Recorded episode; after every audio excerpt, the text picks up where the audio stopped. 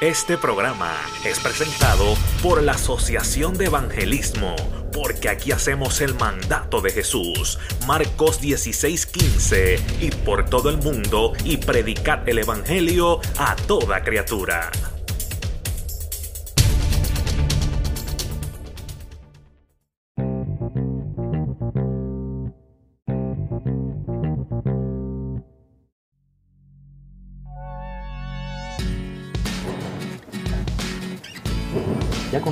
Vida Cristiana TV. Estás en casa.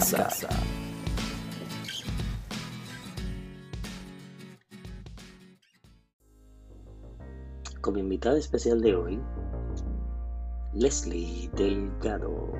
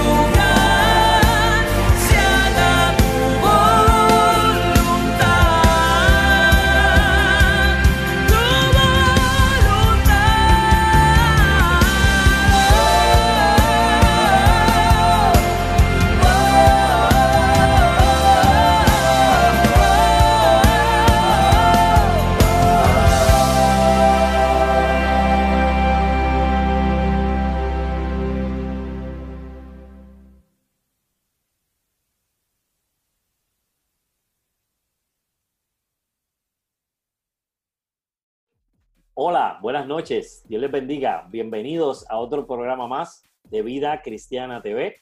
Este quien te habla, Raúl Pacheco, y a mi lado mi compañero eh, Joel Maldonado. Saluda, Joel. Amén. Dios les bendiga a todos. Nuevamente para mí es un enorme gozo, un enorme placer estar aquí nuevamente en Vida Cristiana TV. Estás en casa. esta noche, esta noche, ¿verdad? Va a ser una noche como todas las demás. Una noche emocionante, una noche que yo sé que el que nos está viendo va a ser edificado con el testimonio de esta noche. Amén, amén. Y en esta noche pues tenemos una invitada especial, como siempre que traemos una persona eh, dentro del ministerio musical y eh, en el caso de hoy, esta muchacha desde su juventud cristiana eh, tiene una producción musical o, o está en el, en el ámbito musical y también, amén, hace dos años pues está pastoreando, pero ya ella nos contará en esta noche preciosa. Para nosotros es un privilegio tener con nosotros a Leslie Delgado, que la vamos a traer en pantalla. Hola Leslie, ¿cómo estás? Dios te bendiga. Bienvenida a Vida Cristiana TV. Dios les bendiga mucho a ustedes. Muchísimas gracias por tenerme en esta preciosa, en este precioso día que el Señor nos ha dado. Amén, bienvenida Leslie. Para nosotros es un enorme placer y es un gozo de que te encuentres con nosotros, una sierva, una ministro del Señor, y que ¿verdad? hayas accedido a, este tiempo que yo sé que, que, es una sierva de Dios ocupada y que estés ahora con nosotros aquí para hablar un poco de ti. Sí, amén, pero es de refrigerio, gracias, de verdad que sí, es hacer algo diferente. Amén, le, le, comentaba, le comentaba yo él, eh, en el opening Leslie, que pues desde temprana edad eh, estás en el, en el ministerio, el Señor te ha dado una, una voz, ¿verdad? Tremenda para la gloria del Señor, un ministerio musical. Y hace dos años nos estabas contando que estás en el pastorado, pero ya eso iremos hablando según, ¿verdad? Sigue avanzando la entrevista. Por ahora te quiero preguntar, para ya ir comenzando, eh, cuéntanos y cuéntale a cada uno de nuestros amigos que están conectados ahí, hermanos en la fe, ¿quién es Leslie? ¿Dónde Leslie nació?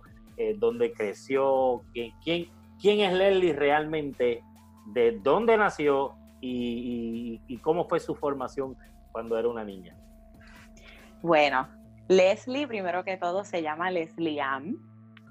Ese es el primer detalle que mucha gente a lo mejor no conoce de mí. Mi nombre completo es Leslie Ann, no Leslie Ann, Leslie Ann, pegadito todo. Así que ese es mi nombre de pila, Leslie Ann Delgado Nieves ese nombre me lo, compuso mi papá, eh, pero como daba un poquito de problema a veces, pues yo me dejé Leslie para que fuera más fácil. Eh, y, en tu y, en, tu producción dice Leslie, Leslie. Dice Leslie, sí, en, las, últimas, yo tengo tres producciones, la primera dice Leslie oh, las otras dos dicen Leslie, pero la primera no, es una producción que ha corrido, que se ha dado mucho a conocer. Pero sí, en las otras dos dejamos Leslie Delgado. Ah, Leslie nació en el pueblo de Carolina, pero se crió en Canóvanas, Puerto Rico, la isla del Coronero. Boricua. Amén.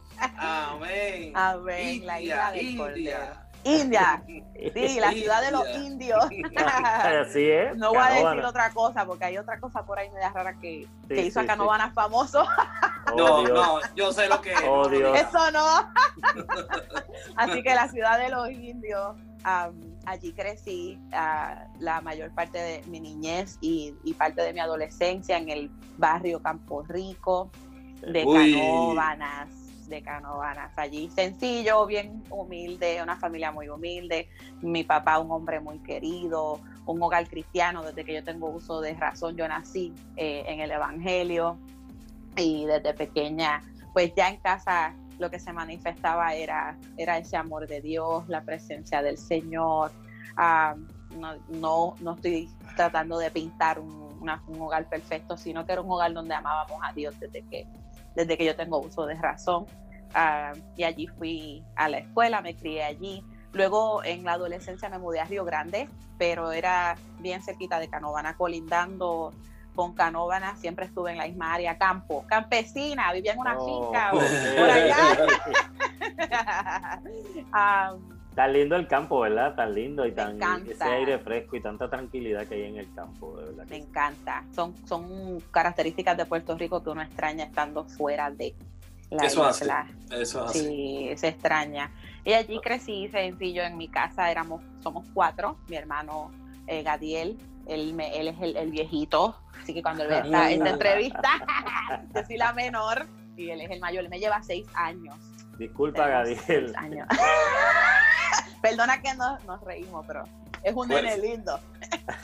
Fue, fue, fue ella, no fuimos nosotros. Exacto, fue, fue tu hermana, fue tu hermana. Sí, yo le digo el viejito, porque él, él tiene sus treinta y pico nada más, pero, pero tiene sus canitas, tú me entiendes. Eso es Ajá. sabiduría. Venga, venga, ey, ey, somos ey, una familia ey. de cosas. Eso es sabiduría. A mí todavía, bueno, eso no me caracteriza. ¿dónde, sí que- dónde- dónde estás viviendo ahora mismo? Ahora mismo estoy residiendo en Pensilvania, Estados Unidos, Mm, mira para allá. eh, en el estado de, de los fritos, de los Amish y de todas Sí, esas eh, cositas que Eh, es muy frío, es bastante frío eso allá arriba. sí, eh, el invierno especial- dura bastante. Sí, especialmente esos meses de enero y febrero que son los más fríos. Eso me imagino que eso bajo cero. ¿Cómo, Este- ¿y ¿Cómo llegas allá? ¿Cómo llegas allá, Así. Mira, eh, mi hermano fue el primero que llegó. Ok. Él fue el primero que llegó, él vino a visitar y nunca regresó. él vino Yo- a visitar. Joel, como que eso te identifica, Joel. Sí, algo así, algo así. Vine a visitar a mis papás y, y terminé quedándome por acá, por la Florida. Ok, pues algo así, ah, exactamente, mi hermano vino a visitar y, y hicieron su, su, ¿verdad? Hicieron sus planes, hicieron su vida por acá, se establecieron acá y al tiempo entonces, como nosotros éramos tan unidos, ah, mi, mi hermano acababa de tener su bebé allá en la isla y entonces se muda para acá con ella, mi mamá pues lo extrañaba demasiado, yo tenía 17 años en, en ese entonces y entonces vinimos para acá todos y nos establecimos acá. Ah, así fue que yo llegué a Pensilvania. Oye, Leslie, este, estabas hablando, ¿verdad? Que eres de Campo Rico, Sí. que, que, que- tus papás, ¿verdad? Tus papás se- se- también son de allí, tu Sí. familia es de allí, de Campo Rico, ¿verdad? Sí, la Este, mayoría. Cuéntanos, cuéntanos un poquito de esa poderosa familia. Por ejemplo, tienes un tío que es evangelista, tu Sí. papá es un gran predicador. Y canta, ¿verdad? y canta Y tremendo. canta- cantan tremendo, ¿sabes? Yo, yo por lo menos personalmente aprecio y quiero mucho a tu tío Boshi, como lo conocen, este Eliezer Delgado. Cuéntanos un Ujú. poquito de quiénes son tu, tu ¿verdad? Tu- tus ancestros. Sí, mi familia, mi abuela, eh, que, que en paz ya está descansando con el Señor, también era una mujer de Dios, cantaba precioso, muy apasionada con, con Dios y de, de iglesia pentecostal MI, de, Mm. de allí de, de Campo Rico, Canóvanas, pues allí le servía al Señor y un tiempo también en la iglesia evangélica El Tabor, ah, pues mi papá conoce al Señor allí. Entonces, rápidamente mi papá Edwin Delgado y mi tío Eliezer Delgado, Pochi, ¿verdad? Hicieron tremendo dúo. Eh, uno predicaba, el otro cantaba, porque mi papá desarrolló la predicación ya un poco más. Después, cuando mi tío se va a la Florida, pues se ve la necesidad de que la gente lo predicar. llamaba a mi papá y lo invitaba, exacto. Ya no era, Ok. ya lo ponían a predicar también. Entonces, es- es- esas son las influencias más grandes en mi vida, ah, definitivamente. Eh, mi hermano también canta, mi hermano también es pastor, él tiene Tremendo. su, su disco también que, grabó hace unos años atrás. So, eh, estamos como que... vie- Vienes de una, vienes de una vena musical. Sí, Una vena definitivamente. musical y pastoral también. Sí, bueno, sí, sí. bueno. Sí, muy, muy fogosos, muy alborotosos. Sí, sí, pero ese es bueno, ese es bueno. Lo Te- te- bueno, claro. Te comentaba, fuera de, te comentaba fuera de cámara, eh, perdóname Joel, te comentaba Sí. fuera de cámara que, que eh, eh, recordaba a tu papá, eh, tu papá en esa, en esas asambleas del, del Tabor, de ¿verdad? el movimiento evangélico del Tabor, cuando él, él cantaba y eso era, bueno, la noche se iba en, en esa, en esa alabanza y esa Esa adoración. adoración. Una cosa eh, eh, Ujú. espectacular, así que la recuerdo con mucho, ¿verdad? Con mucho cariño. Me acuerdo de Oye. Es así. Eh, Leslie, ¿verdad? Para- Para poder ¿verdad? seguir continuando con, con, con entrevista, ¿cómo y cuándo fue el llamado tuyo a tu ministerio musical? Mira, el ministerio musical, yo digo, desde pequeña ya Dios venía formándome y como yo le seguía tanto los pasos a mi papá, a donde mi papá iba, yo me montaba en el carro con él aunque mi mamá no fuera. Si mi mamá no iba, yo iba con mi papá. Y yo pequeñita sabía irme a los compromisos con él a ministrar. Me encantaba estar en el ambiente de adoración y, en la presencia del Señor manifiesta. Y desde pequeña, papi es un hombre que cree tanto en mí, sabe, en sus hijos que él mismo empezó a exponerme. A, a los ocho años, mi papá me expuso en una competencia de canto.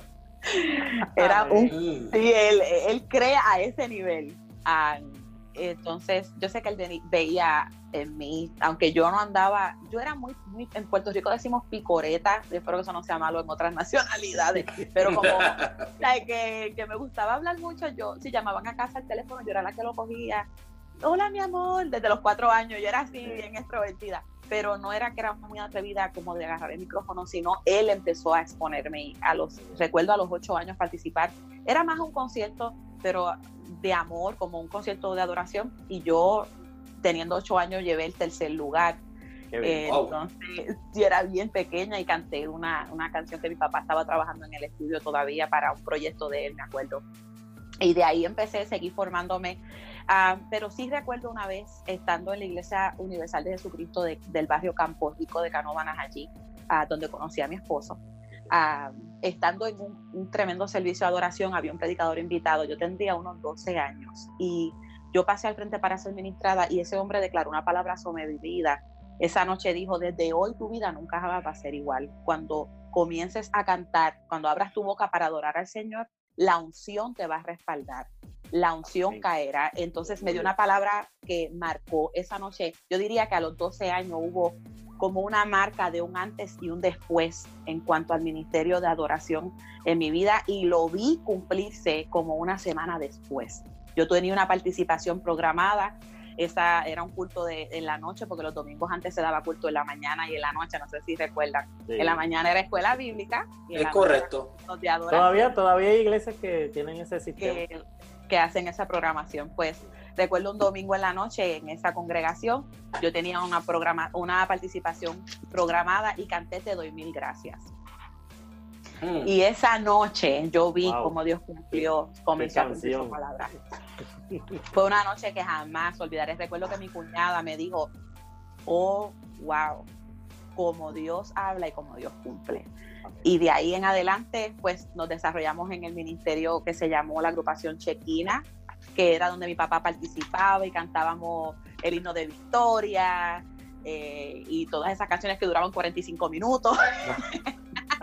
ya, ya. Literalmente. Joel, Joel, Joel, Joel. Es una cosa inexplicable real. Pero no, pero no eran 45 minutos que tú estabas ahí diciendo, ay, que acabe. No, no, no, eran 45 minutos que tú estabas alabando a Dios, cantando, bueno, el, Espíritu Santo de Dios moviéndose, eh, convenciones, bueno, una cosa increíble. Poderoso. Bajo una gloria, que quién quería salir. Yes, ¿quién quería salir de, de, ahí? Nadie se quería ir. Ahí seguimos los, moños y las pollinas salían eh, disfiguradas. ¿Para qué peinarse ya? ¿Para qué peinarse? Yo no salía, olvídese. Pero verdaderamente estos años fueron muy claves para mí, mi adolescencia. Antes de ser parte de esa agrupación, yo fui parte de un grupo que se llamó Suriel, que era un grupo local en la Iglesia Universal de Jesucristo. Y como es un, la Universal de Jesucristo es un concilio bastante amplio, pues nos invitaban a diferentes lugares a ministrar y hubo un desarrollo, pero yo comencé bastante tímida. Lo que Dios hacía, lo hacía, él, él lo hacía, yo ni me movía. Yo cantaba así, mirando. sí, usted sabe bien como que yo era extrovertida para unas cosas, pero en, la iglesia me era, era algo que era una timidez que Dios fue trabajando en esa etapa de mi vida. Amén, amén. Hermoso recuerdo. Sí, no, que bueno, me, me, gustó, me gustó, ¿verdad? cuando dijiste algo muy importante, cuando dijiste que tu papá te exponía, ¿verdad? Que tu papá, que, qué importancia, qué importancia debemos ser nosotros los padres a nuestros hijos eh, hablando ¿verdad? En, los caminos del Señor, nosotros poder este, identificar sus talentos y poder llevarlos a, lo que Dios ya, ¿verdad? Este, ha establecido y ha marcado para nuestros hijos. O sea, cuán importante es que nosotros podamos identificar lo que Dios quiere hacer con nuestros hijos para nosotros se les empuje. Oh, Así que me, me, gustó mucho eso que dijiste, porque hay, hay quienes no tienen esa visión de, eh, eh, con sus hijos y que no están pendientes para ayudarlos a llegar al propósito de Dios. Somos importantes. Se puede, decir, se puede decir que hizo el trabajo de Juan el Bautista, te, te estaba preparando el camino. El camino, definitivamente. Él fue pieza clave, mi papá fue muy clave en, el que yo pudiera identificar eh, esa área en mí. Excelente. Y yo pues sentía un apego muy grande. Yo creo que él lo que hizo fue revoltear las aguas en mi corazón porque yo quería estar con él todo el tiempo, ya eso era un apego de lo que ya Dios había depositado, ¿verdad? Dentro de mí, preparado. Yo no creo que los llamados se heredan, pero sí creo que el modelaje influye mucho en la formación. Sí, no, definitivo, definitivo. Yo, yo, concuerdo contigo en eso. Eh, no creo que sea un, legado de que yo te estoy pasando la unción o yo te estoy dejando el, eh, eh, lo, que Dios me dio a mí. Cada cual, Dios tiene el trato con cada cual, pero sí hay algo que es el modelaje, que tú ves en tu casa y, también eh, los talentos. Es algo que tú tienes el talento. Yo te puedo decir, tienes una voz tremenda. Quien te ha escuchado sabe que, cantas hermoso para la gloria del Señor. Y también eres, eres una persona que ministra. Porque no, no es lo mismo cantar y ministrar. Hay gente que canta hermoso, pero no se siente nada. Pero canta. No hay unción, no hay unción hay una unción poderosa. Entonces, e, eso me da paso a hacerte la próxima pregunta. Ajá. Con una voz como la que tú posees, con un ministerio eh, y una trayectoria que el Señor pues, te ha permitido, llega una etapa nueva a tu vida, el pastorado. ¿Cómo surge? ¿Dónde el Señor te habla? O, o como yo diría, ¿dónde el Señor te, te, te confronta y te dice, bueno, Leslie, Leslie Ann. con propiedad. Ah, exacto, con, Para que no haya duda. Sí, exacto. ay, ay, ay. ¿Cómo, ¿Cómo fue ese proceso? ¿Cómo fue ese proceso? Si nos puedes contar. Este, hay una entrevista parte 2 para poder para poder hablar. No, no va a durar 45 minutos. bueno, para hacer, ¿verdad? precisa. Eh, yo sé que a lo mejor mucha de la gente que nos conoce quedaron como, wow, como tal vez impactados viéndonos pastorear, porque muchas de las cosas que Dios trató con nosotros y las palabras que Dios nos dio, la gente que estaba cercana o que eran parte de nuestra vida no estaban presentes en esas ocasiones. pero la primera vez que Dios habló a mi corazón, habló a mi vida a través de un, de, de un siervo de Dios fue a los 13 años. Ah, lo que pasa es que en el momento yo no le presté mucha atención a eso. yo, dije, ¿qué? Este, no. Este, este, vino emocionado hoy. Sí. Yo dije, wow, interrumpimos este programa para un anuncio que no entendí, pero esa palabra yo la recibí a los 13 años y fue en la misma congregación. La, la Iglesia Universal de Jesucristo fue una de las etapas más importantes de mi vida, porque abarcó años de mi adolescencia, que son los años donde muchos pierden el enfoque los años de la adolescencia hay un, gran número de adolescentes que se apartan de los caminos del Señor porque no tienen identidad, porque tienen muchos vacíos en su corazón. En su casa pues hay mucha disfunción familiar, entonces empiezan a buscar respuesta en muchos lugares equivocados. Y, yo siento que esa etapa eh, de mi vida en la Iglesia Universal de Jesucristo fue clave. Los jóvenes solamente andábamos, mire, retirados, orando, buscando al Señor, lo, que, lo que jamás debe pasar de moda en nuestras casas, que es fomentar lo que es la intimidad con el Espíritu Santo de Dios, porque es lo que va a mantener el enfoque a nuestros hijos cuando van creciendo. Yo tengo una adolescente de 13 años. Ella está en esa edad en donde está absorbiendo y donde ya ella está desarrollando eh, ministerialmente, una pasión por el eterno que me llena a mí de regocijo, porque aunque yo estoy en el ministerio, mi esposo le sirve al Señor, amamos a Dios como quiera, es una etapa en la que tú dices, Señor, que no se aparte, Señor, que no se haga rebelde más. Cuando ella cumple los 11 años, nosotros comenzamos a pastorear, que eh, eso demanda mucho tiempo de nosotros sabe que a veces hasta les roba un poco de tiempo a, los hijos porque levantar una obra de cero es algo que consume mucho. Eh, pero la primera palabra que yo recibo acerca del pastorado está a mis 13 años. Luego, pues ocurren todas las transiciones en mi vida, que me mudo para acá, para Pensilvania, pues me caso con mi amado Oscar Quiñones. Ahí Dios comienza a trabajar con nuestras vidas en diferentes áreas, porque todos tenemos cosas que tienen que ser podadas. y luego eh, que estuvimos cuatro años acá, nosotros regresamos a Puerto Rico. Yo estuve viviendo un periodo de cuatro años en Puerto Rico desde el 2009 hasta el 2014, cuatro o cinco años. Ah, y en ese tiempo fue donde más el Señor nos habló sobre el ministerio pastoral. Tan pronto nosotros llegamos a la isla, porque yo andaba huyéndole al frío, yo decía, yo no quiero saber de Estados Unidos, yo me quiero ir a Puerto Rico. Ah, yo quería gran caprichos míos, pero allá fuimos bien procesados y bien preparados para el ministerio pastoral. Y nosotros llegamos y no pasaron ni seis meses cuando Dios en un estacionamiento de una iglesia nos dice a través de un ministro, ¿qué ustedes hacen aquí? Mm. Jehová. y me dice, nos dice, su ministerio no es aquí, su ministerio es en Estados Unidos.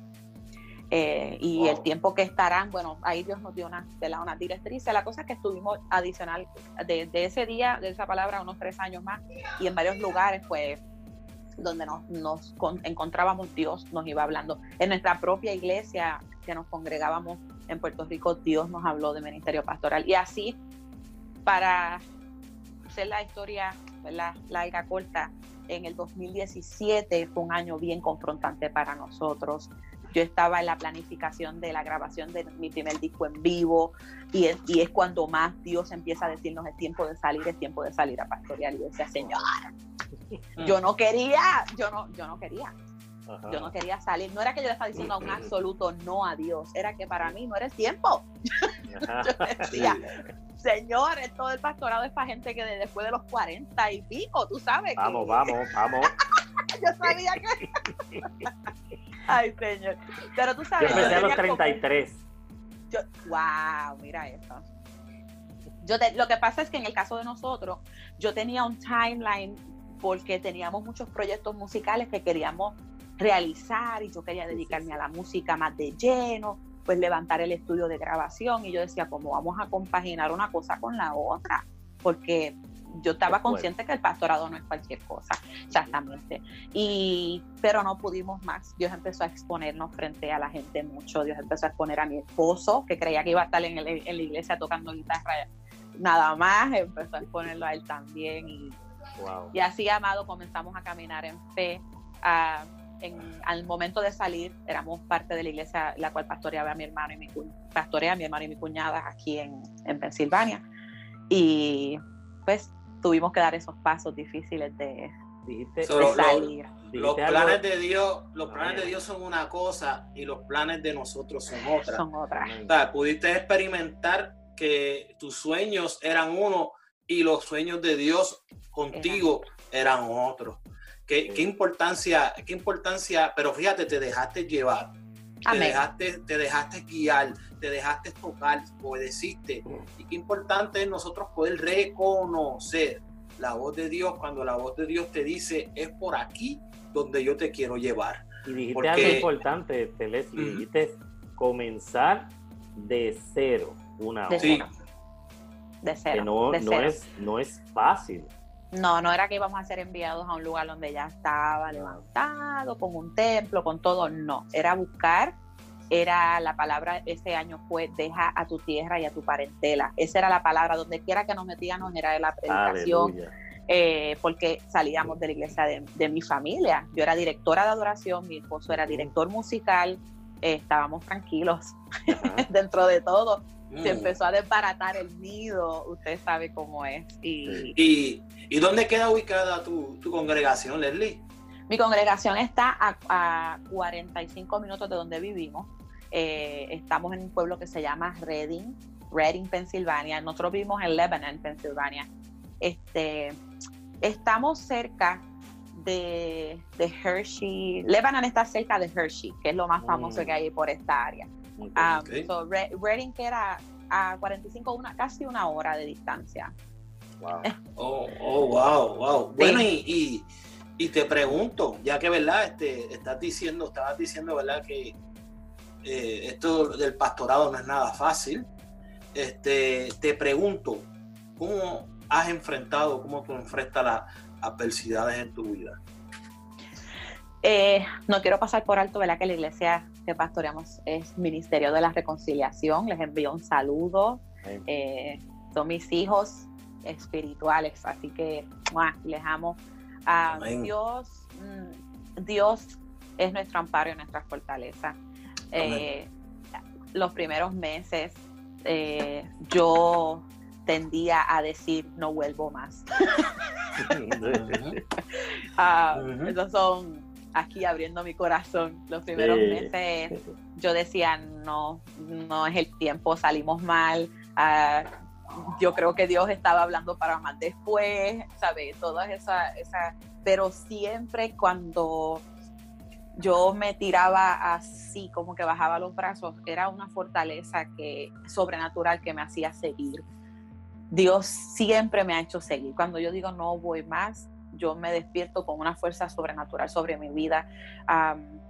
siempre llevo todo delante del Señor. Me siento en mi esquinita de la cama, me arrodillo, me tiro en el piso, hago lo que tenga que hacer, pero siempre le cuento toda frustración, toda inseguridad, las preguntas, si estoy molesta, si estoy contenta, lo que sea.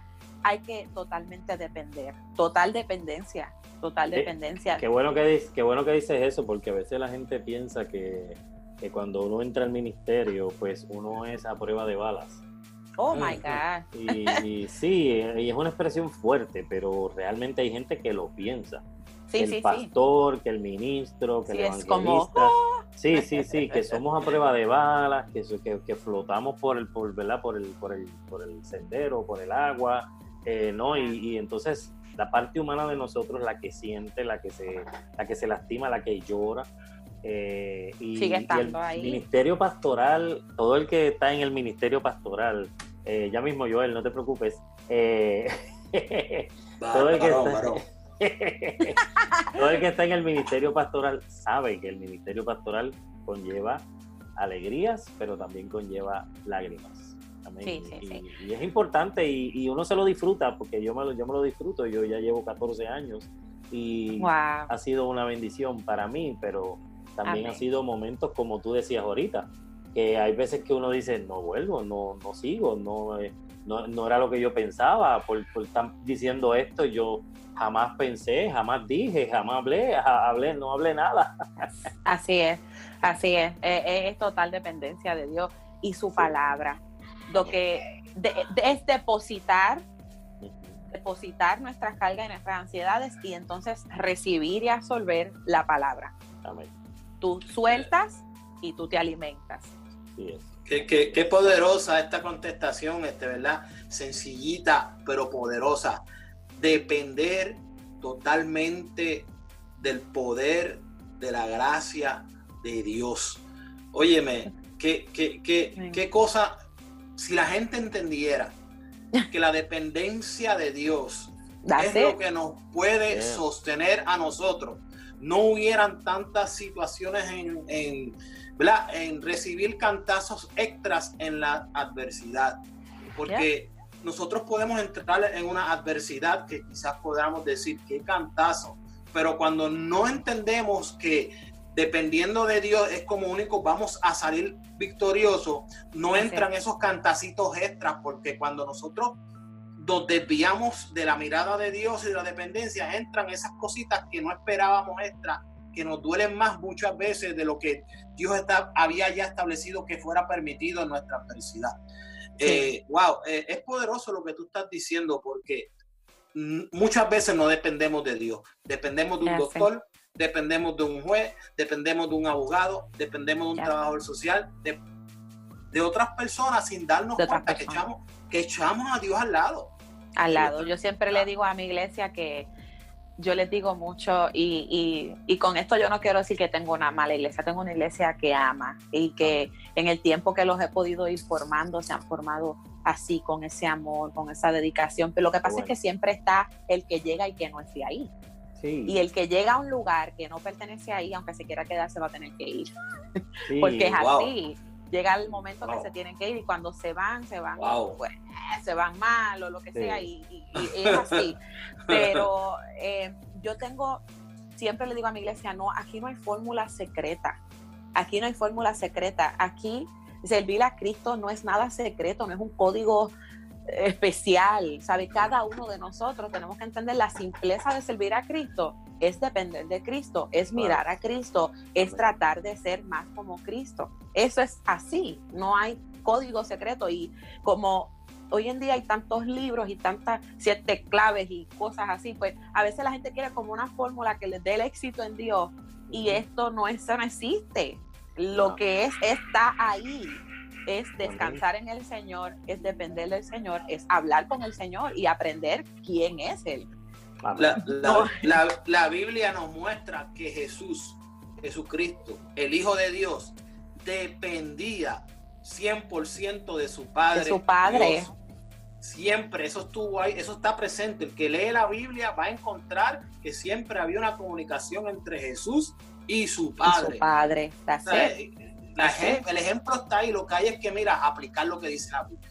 Ya, yo tengo más vivencia y tengo mucho, mucho más de qué hablar del pastorado en dos años que de toda una vida en, el, en, eh, la música. Ah, en, la, música. Es, que, es que, mira, es intenso. Es, que, es que yo tengo un amigo que es evangelista y a veces nosotros platicamos y él me dice, el trabajo de, de evangelismo, igual que el del, del músico, el cantante, pues tú llegas a un lugar, haces lo, ¿verdad? Lo, lo, que Dios te dio, lo, lo diste, pero te fuiste. El pastor no.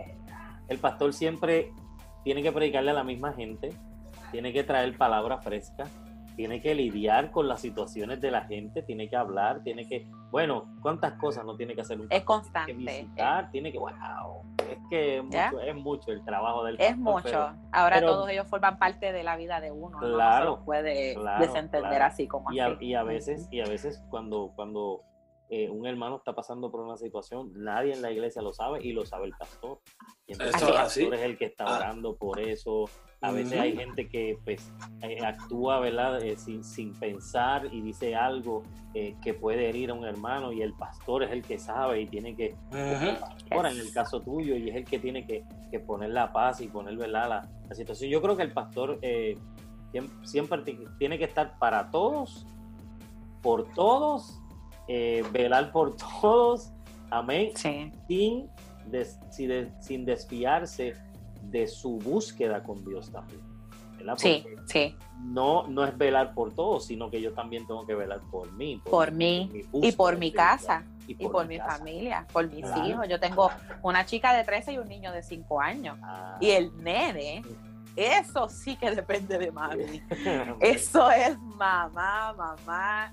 Bueno, los nenes son de mamá. Son de mamá, son de mamá, que nosotros eh, es un reto, estamos criando todavía a nuestros hijos, estamos formando, ¿verdad? Proyectos, estamos formando una congregación, pero es como usted decía, es bendición, trae deleite, uh, uno llora, pero después, como dice la escritura, el que con lágrimas va sembrando, también después con regocijo va recogiendo, ¿verdad? Sus gavillas Y es lo que hemos podido experimentar verdaderamente. Así es. Fíjate, Leslie, este, tienes muchas personas a tu alrededor que son gente de experiencia. Habías hablado de tu papá, tu tío, tu familia, hablaste de tu abuelita que también cantaba. Eh, pero yo te voy a hacer una pregunta. No sé si te voy a comprometer. A lo mejor me dices, todos ellos.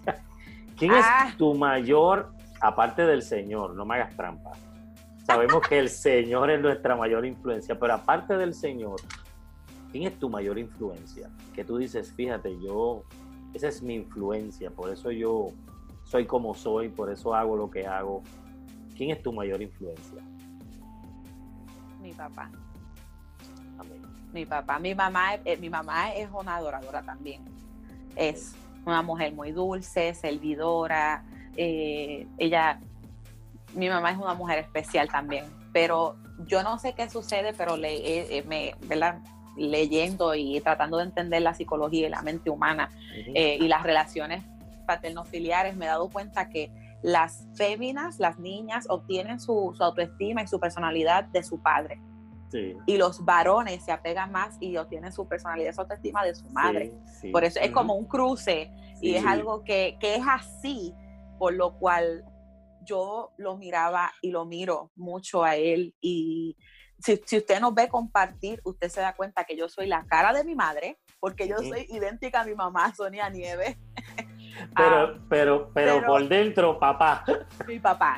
Mi personalidad es mi papá, las bromas es mi papá, Sí. eh, la voz, eh, lo extrovertido, eh, es, es así, él es bien.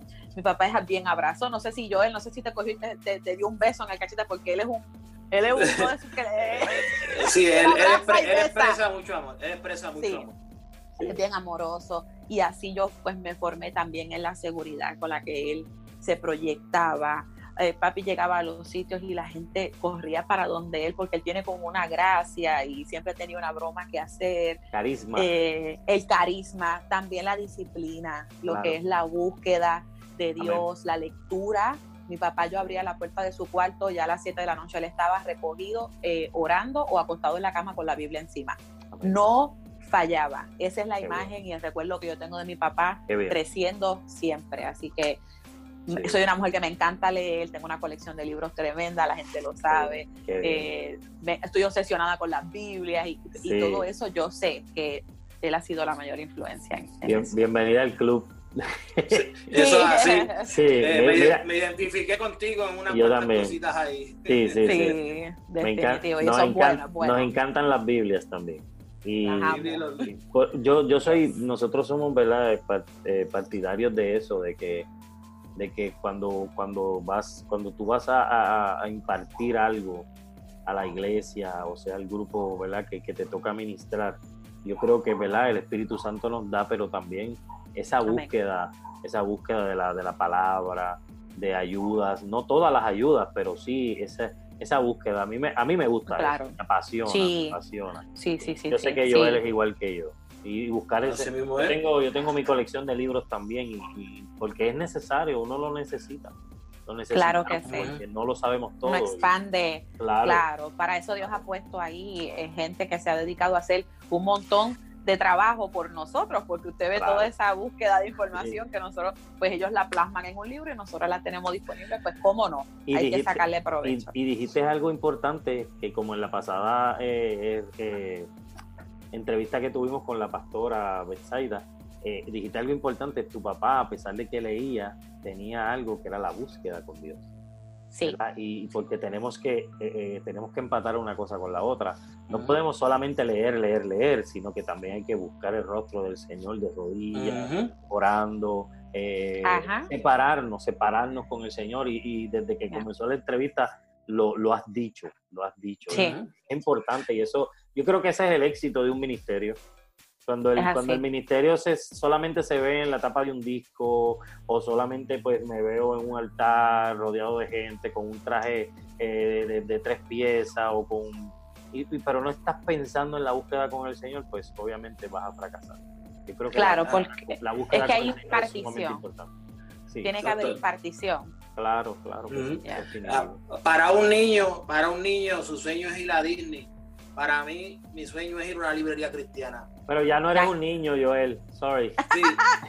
Pero yo te digo porque Te este, entiendo.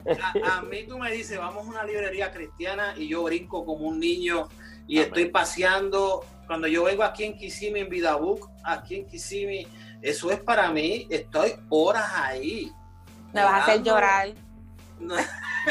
I'm tearing up. I'm tearing. Sí, y pre- preguntar- preguntando qué Biblia hay nueva de estudio. O sea, eh, Yes. eh, eh, yo creo que, yo no estoy diciendo que todo el mundo tiene que ser así, pero yo creo que el cristiano debe tener pasión por, por, por, por, por, las cosas cristianas que te hagan crecer en tu vida, eh, enriquecer tu conocimiento. Sí, eh, yo, yo, entiendo que todo cristiano no tiene que ser solamente un ministro o un músico o un pastor, todo el mundo debería, ¿verdad? Como cristiano, buscar esos sitios donde uno pueda enriquecer su conocimiento y donde uno pueda crecer más en lo espiritual, sea de una manera o sea de otra. Así que me, me, me, me, identifiqué contigo cuando hablaste de eso porque me encanta comprar lo que son Biblias, libros, y música.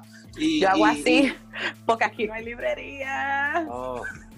Ay, bendito. o sea, hispanas que tú puedas, no, eh, había una librería, ah, pues, en, inglés, americana, y tenían una sección pequeña en español, pero no es lo mismo. Allá en Puerto Rico yo me gozaba, en, Carolina había una librería que se llamaba, o que se llama Huellas ahora, eh, y allí es donde yo, yo, yo pasaba, como que pasábamos, como que íbamos por otro lado, y yo miraba, y mi esposo me decía, pues entra mujer.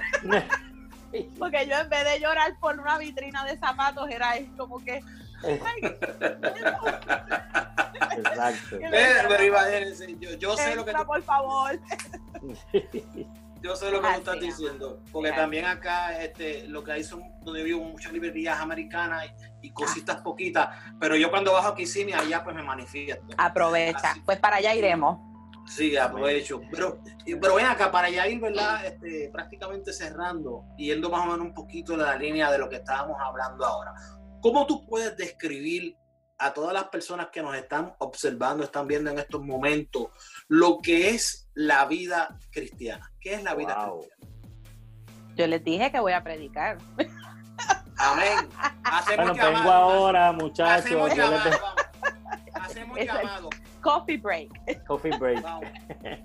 Aleluya. Bueno, la vida cristiana tiene tantos aspectos. La vida cristiana es una vida muy enriquecida porque eh, no es solamente el asistir a una iglesia. Yo creo que esta cuarentena ha probado eso. Uh, uno de los de la, de la línea de mensajes que Dios nos ha llevado es que hay que entender que al Señor se le sirve empezando en la casa. Nosotros no podemos, y, lo hicimos por mucho tiempo, limitamos a Dios al templo. Lo limitamos inconscientemente y limitábamos la manifestación de Dios y, el alimentarnos de la palabra a llegar al templo. Y la realidad es que el diseño del Señor es que nosotros tengamos un, templo en nuestra casa donde Él pueda, además de nuestro corazón, que entendemos que es su, casa, pero nuestra casa debe ser un templo. Y la vida cristiana comienza en nuestra casa, número uno, es algo que comienza en nuestra casa, en nuestra familia, fomentando los principios de la palabra poderosa de Dios que renueva, que restaura. La vida cristiana yo la describo como una vida de desarrollo y de crecimiento constante. Porque eh, lo que nosotros creemos no es como las religiones que hay en el mundo, que son a base de obras, de sacrificio, de lo que tú puedas hacer. Lo que nosotros creemos comienza a trabajar en el interior, en el corazón. Eh, y por lo tanto es, algo que comienza a transformarnos, pero no se detiene. Continúa transformándonos, porque dice la escritura que nuestro crecimiento es hasta el día de Jesucristo. Él va a seguir progresando. Nuestro, eh, a mí me gusta explicarle a, a, mis hijos espirituales que nuestro nacimiento nuevo es milagroso, es instantáneo, pero nuestra transformación es progresiva. Por lo cual nosotros no podemos conformarnos al estado actual de las cosas. Tenemos que entender que en Dios hay un constante crecimiento. Dios es tan profundo, tan ancho, tan alto, que nosotros solamente hemos rasgado, yo digo, un poco de la de lo que es esa dimensión tan, tan amplia y, y eterna que, que, la que habita nuestro Señor. Así que la vida cristiana es una vida de constante crecimiento. La vida cristiana es una, es una vida de negación, y, a mí me gusta decirle a eso la doctrina de la negación que la gente no quiere escuchar, pero que nosotros tenemos que seguir predicando, que nosotros, mm, Dios no se ajusta a nuestra vida, nosotros tenemos que ajustarnos a la vida nueva que Cristo quiere ofrecernos. Y, y, por eso esa es la parte difícil. Por eso la gente, yo, yo he escuchado gente, mucha gente que predica y dice, ser cristiano es para valientes. Mira, no, ser cristiano es para los flojos también. Ser cristiano es para los débiles. Ser cristiano es para los que tienen miedo. Ser cristiano es para los que están en depresión. Lo que pasa es que la parte difícil que te va a tocar enfrentar es con tu propio yo. Tienes que negarte a lo que tú quieres, a tu voluntad. No es que Dios quiere aplastar tus sueños y tus metas, no. Es que Él tiene mejores planes para ti y a menos que tú no te niegues a lo que tú crees que está bien, Dios no puede darte lo que está excelente. Exacto. Entonces, es una vida de negación, pero es una vida que cuando tú logras negarte a ti mismo, te recompensa. So, la vida cristiana también es una vida de galardones, de bendiciones, de recompensa, porque la Biblia dice que estas bendiciones nos van a seguir cuando nosotros obedecemos a Dios. Las bendiciones nos siguen, nosotros no tenemos ni, ni que ir tratando de alcanzarlas porque es la consecuencia de la obediencia. Amén. La vida cristiana es una vida de bendición, es una vida en donde, aunque se llora, se goza, vemos a Dios transformar, cambiar, nos lleva de gloria en gloria a medida que nos rendimos. Y mientras más nos rendimos, más Dios se glorifica. Sí, Ah, y la vida cristiana es una vida de, de compañía, porque contamos con la compañía del Todopoderoso. Es una vida que no es una vida de soledad. Yo no puedo escuchar a los cristianos diciendo yo estoy solo, la gente me deja claro porque no has puesto tu confianza en Dios, no has Exacto. puesto tu corazón en Dios, pero cuando tú entiendes que Dios está contigo, es, es, es una, frase, es una frase muy trillada, muy cliché, muy, muy, Dios está conmigo, que ya la gente no entiende el poder y el peso que tiene tú creer y estar seguro 100% de que hay un Dios poderoso, todo que está contigo, Amén. está contigo. Jesús dijo, sí, y es algo que me gusta predicar. Jesús dijo, yo estoy con vosotros hasta el fin. Y nosotros queremos como que provocar más y más cosas que Dios nos siga prometiendo. Mira, vamos a aprovechar la promesa de Jesús primero, que fue esa. No valoramos la presencia del Señor. Dios está con nosotros. La vida cristiana no es una vida solitaria, es una vida de compañía, de crecimiento, es una vida de negación, pero es una vida de victoria, es una vida de bendición. Amén. Fíjate, Oye, oye, fíjate, Leslie, permíteme, Joel, este, Sí. eh, qué, qué bueno, dijiste algo que me, que me, que me gustó. Dijiste que, que la vida cristiana comienza en nuestras casas. Eh, y, y yo creo que es, es importante porque mucha gente piensa que, que el ser cristiano es, es para que la gente me vea. Como decimos los boricuas, en, en- en buen, en buen boricua, para que la gente me vea. Pero no, empieza con mis actitudes y mis aptitudes, con P Yes. y con C. Mi manera de pensar y mi manera de actuar. de actuar. Eh, yo digo, yo siempre digo, mira, mira lo importante de tener una vida cristiana sana. Eh, que, si, que si a mí me dan un dólar en una gasolinera que no me toca, es más, 25 centavos en una gasolinera que no me tocan, que tú le digas, me diste de más, De más. aunque nadie me está mirando. wow. Amén. Que, que, que en una simple, en una simple eh, ¿verdad? expresión en una, o en una palabra que no te diga una mentira. Eso es vida cristiana. Entonces mucha gente se dejan llevar por el, por, yo diría por, por impresionar, y, y es algo que yo siempre lo, lo- lo digo y lo predico. Eh, yo no puedo impresionar a Dios, por más que yo quiera, por más que queramos. A Dios no lo impresionamos porque Dios ve quiénes somos por Total. dentro, por fuera. Él nos ve en, en todas las expresiones, en mi intimidad, quién soy yo. Y entonces eh, Él sabe cuando verdaderamente yo estoy hablando con honestidad. Él sabe cuando verdaderamente yo estoy siendo o teniendo una vida cristiana realmente. Yo estoy testificando que Cristo vive en mí. Que, que, y, Así y es es. como yo siempre he dicho, eh, a veces pues pensamos, pues nadie me está viendo. Mira, cuando menos tú te lo imaginas, hay alguien que dice, pero ese no es fulano. Pero esa no es Siempre. fulana. Siempre hay alguien. Siempre, donde quiera. Y hay una anécdota bien, bien jocosa de, de, de un, de un ministro que, que pues, eh, se fue en otro pueblo, se fue a otro pueblo a, a, a- la plaza de, de verdad, una gallera, a jugar gallo. Y dijo, me voy, me voy para, otra- para- para otro pueblo que nadie me ve. Y cuando allá, después que estaba, que, que tiró el gallo a, pelear, alguien por allá gritó, le, le voy al gallo del pastor. ¿Dónde nos vamos a esconder de la presencia del Señor? Es así. Y en cada etapa de nuestra vida hay alguien mirando. Gloria a Dios. En cada etapa de nuestra vida hay alguien mirándonos. En cada etapa de, sí, en cada etapa de crecimiento tú tienes gente que, que viene detrás que te está viendo como, como un modelo a seguir. Claro. desde, desde pequeña yo tenía gente que me miraba desde, desde adolescente, después, ¿sabes? Siempre en las diferentes etapas, porque así el que ha sido llamado liderazgo, el que ha sido llamado, ¿verdad? a modelar a Cristo, ¿verdad? Para no encerrarlo solo en un liderazgo. Siempre va a tener un seguidor, siempre va a tener alguien detrás mirando y nosotros somos luz, somos sal. La vida cristiana abarca muchas otras cosas, porque si me dejaste, ya usted sabe. Pero somos luz, ¿sabes? Somos sal, es una vida de compromiso, en donde nuestro compromiso tiene que estar claramente con Dios, porque si tu compromiso está claramente con Dios y realmente estás comprometido con Dios, tu testimonio será bueno ante los hombres y Dios te pondrá en gracia. Y dice la Biblia, aún con tus enemigos. ¿Sabes? No es que yo digo, yo le doy cuentas a Dios y la gente que esa persona no está comprometida con Dios realmente. Porque el Dios que nosotros le servimos es un Dios que trabaja así, con gente que se compromete con Él y te pone en gracia con los hombres.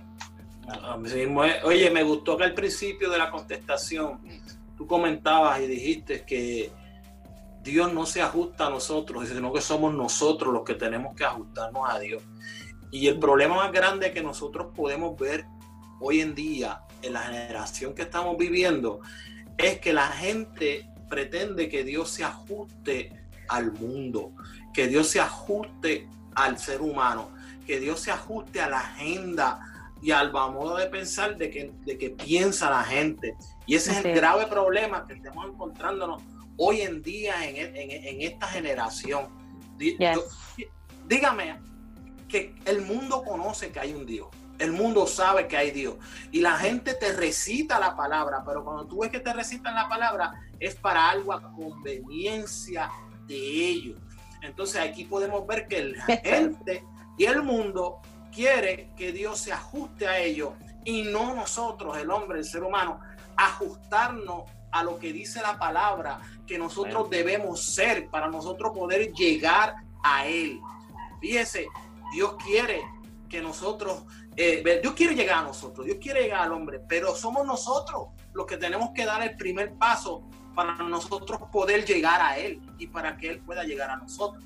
Así que esta mentalidad hay que fomentarla de que es nosotros somos los que debemos ajustarnos a Dios, a su palabra y a sus planes, y no Él a nosotros. Y no Él a nosotros. Amén, amén. Bueno, Leslie, gracias. Ha sido un placer haberte tenido con nosotros aquí en este compartir de Vida Cristiana TV. Estás en casa, esta es tu casa. Sí, sí, sí, gracias, gracias. Créeme, no, nos, hemos, nos hemos gozado, hemos recibido una palabra preciosa del Señor eh, nos hemos reído y ha sido una noche especial. Yo creo que esta, esta entrevista la vamos a tener que repetir. Parte 2. Parte 2, sí, claro que sí, claro que sí. Oye, Leslie, hay mucho más que hablar. Sí, Me parece Que, yo mirando los otros días, creo que William Rick tocaba contigo, ¿verdad? Sí, sí, sí, William pues Rick. Acá en Puerto Rico. Sí, en Puerto Rico. Él fue parte de, eh, del ministerio por casi los cuatro años que estuvimos en Puerto Rico. Ah, él fue mi, mi baterista, más que mi baterista, fue mi hermano. Y, y fueron años tremendos. Dimos, dimos candelas arriba y para abajo, como dicen saludos, en Puerto Rico. Saludos, saludos ahí. sí, saludos a William, a, Merari. Leslie, antes de terminar, eh, da tu número de teléfono para invitaciones, eh, tus redes sociales para que la gente pues te pueda seguir y, seguir tu música y tu ministerio.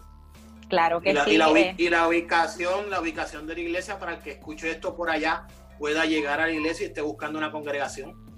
Amén. Eh, actualmente, pues, la congregación está en la transición de local, por eso no puedo dar una dirección fija, pero sí estamos en el pueblo de Reading y lo que la gente puede hacer es seguirnos en nuestra página el Ministerio de la Reconciliación 18 en Facebook y ahí vamos a actuar, eh, o Ministerio de la Reconciliación, rápido le va a salir la página, vamos a estar actualizando la nueva dirección pronto eh, y, pues está así establecida en el pueblo de Reading, Pensilvania. Mi número de teléfono es el 717-450-0692. 717-450-0692. Eh, nos puede seguir en nuestras redes sociales, Leslie Delgado Ministry en Instagram. Nuestro canal de YouTube también está bajo ese nombre, Leslie Delgado Ministry. Ah, y en Facebook también nos consigue en dos páginas, está el fanpage y está la página personal. La página personal está llena, pero puede darle like al fanpage allí en Leslie Delgado Ministry. Nuestra música está en todas las plataformas digitales. Amén, amén, amén. Qué bueno, qué bueno. Ha sido una bendición. Gracias, Por, por tu, por eh, por habernos, ¿verdad? Eh, dado la oportunidad de, esta entrevista. Así que muchas gracias. Dios te bendiga. Dios ah. bendiga a tu esposo. Eh, si quieres darle el número de tu esposo también para porque él tiene un proyecto hermoso que si quieres hablar un poquito de él antes de concluir. Amén. Sí, claro, gracias. Eh, mi esposo Oscar Quiñones este, ya pues está fundando su estudio de música, de grabación, producciones musicales exclusivamente para el pueblo de Dios. Ah, no estamos grabando música secular, queremos dejar eso en claro. Eh, para comunicarse con él para grabaciones. Eh, la escuela de música está un poco limitada en espacios ahora, pero manténgase en pendiente. También pueden seguirlo a él en su página eh, de Instagram, pueden buscarlo Oscar Quiñones o en Facebook. Oscar Quiñones también lo consigue. Ya pronto abriremos una página para el estudio de música también. Pero su número de teléfono es el 717-450-0571. ya él puede grabar todo. Aquí ven el platillo de la, de la batería. él graba sus baterías, él graba, es que él toca todo, él toca el bajo, el piano, la guitarra y la batería. Así que está hecho ¿verdad? la orquesta completa. Ah, el hombre orquesta, el hombre orquesta. Sí, gracias a ustedes por considerarnos para sacar este tiempo y hablar un poco de nosotros y, para mí ha sido un refrigerio, así que gracias. Para nosotros ha sido un honor el poder tenerte aquí y que tú nos hayas regalado, ¿verdad? Estos minutitos, no solamente a nosotros, sino al pueblo de Dios y todo aquel que nos esté observando a través de, este programa en, el Facebook y donde quiera que podamos llegar a través de este video. Y que, sobre todo que la gente pueda entender y pueda comprender que la vida cristiana eh, se sufre, pero también se goza. Eh, que la vida cristiana, que la vida cristiana es, lo mejor que le puede pasar a un ser humano. Así que Gracias, Leslie. Gracias, gracias. Y, que Dios te bendiga grandemente. Y gracias también a ustedes, amigos, ¿verdad? por cada día conectarte con nosotros. Así que quédate siempre pendiente de todo lo que Vida Cristiana TV tiene para ti. Amén. Una vez más, pues le damos gracias a nuestra invitada especial, Leslie Ann Delgado. Amén, Leslie Delgado. Amén. Así que Dios les bendiga. Esto fue un programa de Vida Cristiana TV. Estás en casa. Estás en casa. Generación 7000. Primera de Reyes 19, 18. Yo haré que queden en Israel 7000 que no han doblado su rodilla ante Baal, cuya boca no le han besado, pueblo que todavía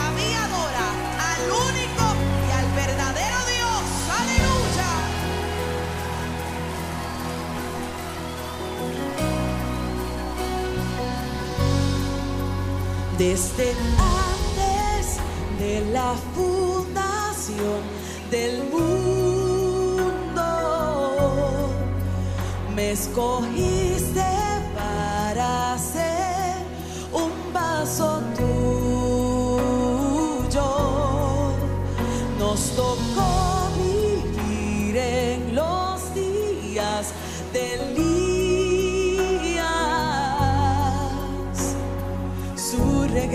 anunciamos en todo lugar. Somos los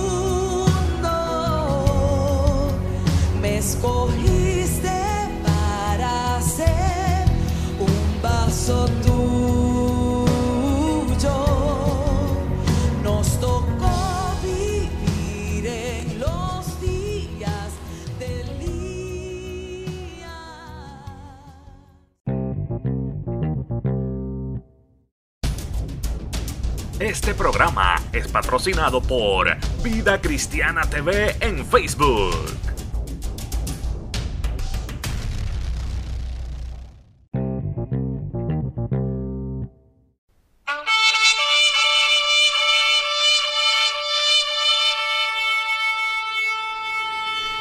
Este programa fue presentado por la Asociación de Evangelismo. Hebreos 4:12. Ciertamente, la palabra de Dios es viva y poderosa, y más cortante que cualquier espada de dos filos. Penetra hasta lo más profundo del alma y del espíritu, hasta la médula de los huesos, y juzga los pensamientos y las intenciones del corazón.